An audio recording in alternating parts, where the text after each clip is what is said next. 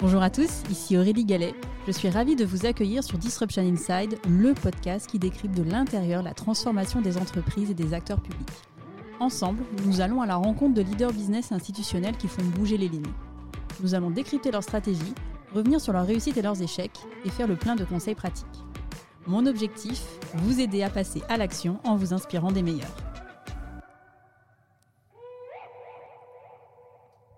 Bonjour à tous.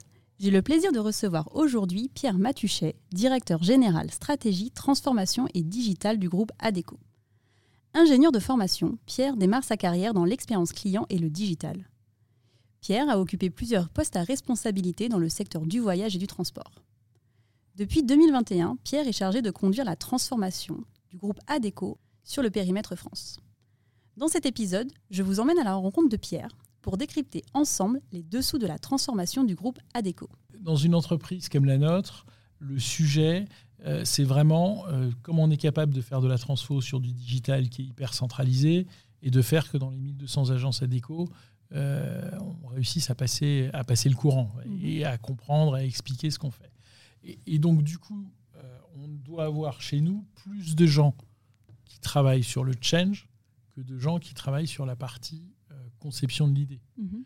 Euh, et, du coup, on a euh, des cycles euh, de gens qui vont dans les agences, qui expliquent, qui travaillent sur le change, des KPI qu'on regarde, qu'on mesure, pour savoir qu'est-ce qu'on est capable de faire, jusqu'où on peut le faire. La, donnée candidat est une donnée fondamentale dans notre environnement. Donc, si une agence a suffisamment qualifié sa base candidat et a suffisamment de commandes en électronique dans le système, elle peut utiliser des outils qu'on met à disposition. On est sur ce, type de système et on irrigue vraiment le réseau pour comprendre et travailler sur ce qui se passe. Euh, la partie mettre à jour les candidats, là par exemple, ça va être la période clé, pic de saisonnalité sur la logistique, parce qu'on va tous passer euh, nos commandes de cadeaux de Noël, donc tous les logisticiens ont besoin de monde. Euh, cette semaine, on a contacté 220 000 personnes qu'on considérait comme étant susceptibles de travailler dans la logistique. D'accord? Alors après, est-ce que c'est du machine learning Tout ça, c'est pas forcément la question pour nos agences. Mhm. Pour nos agences, c'est de savoir que dans le système, ils vont trouver des gens qui ont mis à jour leur disponibilité et leur qualification pour aller bosser dans la logistique et répondre aux demandes de leurs clients. Donc tout un travail de change. Et, moi, je le dis très souvent, euh, l'idée, c'est 0,01, l'affaire, c'est 0,01 de complexité, mhm. pourcentage. Par contre, le fait d'aller jusqu'au bout d'aller jusqu'à l'agence de Voiron, jusqu'à l'agence de Tarbes, c'est 99,99% de notre job euh, quand on est sur un job de transformation. Bah, sachant que vous avez un réseau extrêmement étendu, donc euh, l'enjeu est quand même de taille. Oui, et c'est notre force. Mm. Et côté client, comment est-ce que vous associez les clients, à vos réflexions? euh, ça, dépend de la typologie de clients. On a un certain nombre de clients, et je vous parlais de Onsite tout à l'heure, qui sont des clients sur lesquels on est vraiment sur un travail très proche du lean management, c'est-à-dire qu'on mhm. travaille avec eux sur une réduction des coûts, optimisation.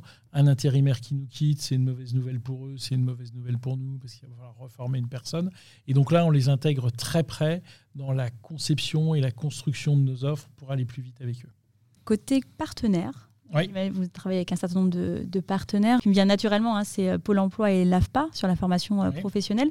Comment est-ce que vous travaillez avec eux sur bah, tous ces enjeux de transformation? Alors, euh, et merci de, les, de, citer ces, ces, deux partenaires. Notre conviction, c'est que le, dans le monde de l'emploi, euh, les, les, acteurs du secteur public et les acteurs du secteur privé doivent travailler main dans la main. Mm. On fait des choses qu'ils ne font pas, ils font des choses qu'on ne fait pas, qu'on n'a pas les moyens de faire, on n'a pas les mêmes, les, mêmes, les mêmes modèles économiques autour de, autour de tout ça. Et nous, en tant que premier employeur privé de France, on doit vraiment jouer notre rôle dedans. Euh, avec Pôle emploi, euh, on a des conventions régionales avec qui on travaille en local, en proximité des agences. On a aussi avec eux été sélectionnés parmi les deux entreprises de travail temporaire qui vont avoir accès à leur base de données de demandeurs d'emploi pour faire des tests et voir comment notre réseau est capable de proposer des solutions, des trajectoires professionnelles à ces gens-là. Et là, on retrouve l'aspect transformation Et nous, on a, par exemple, avec Pôle emploi, avec le directeur de l'innovation de Pôle emploi, euh, des discussions sur ce qu'on fait, ce qu'ils font, euh, comment on catégorise les compétences, comment on catégorise les métiers. Et donc, tous ces sujets sont des sujets qu'on travaille avec eux euh, en mode collaboration très, très ouverte, parce qu'au final, il n'y a pas de notion de concurrence ou de précaré. Plus on met de monde à l'emploi, mieux c'est pour eux et pour nous.